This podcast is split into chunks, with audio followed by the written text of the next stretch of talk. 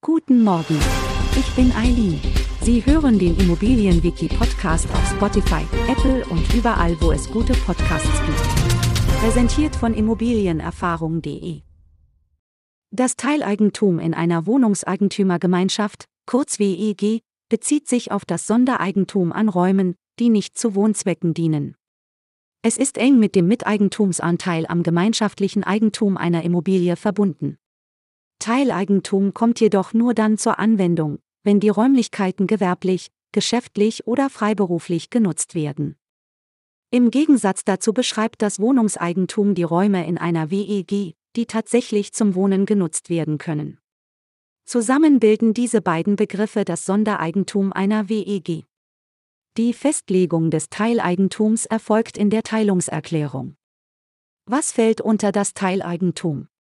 Hierzu zählen unter anderem Büros, Praxen, Restaurants, Läden, Lagerräume, Werkstätten, Garagen und andere Räumlichkeiten dieser Artikel.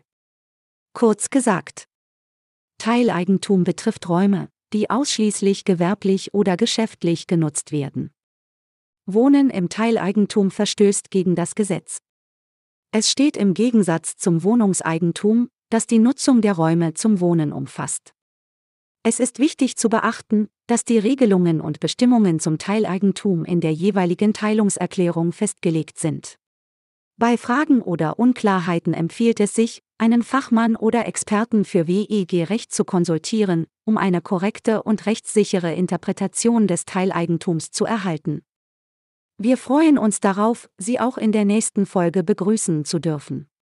Schauen Sie gerne jederzeit bei immobilienerfahrung.de vorbei und abonnieren Sie unseren Podcast, um keine Folge zu verpassen.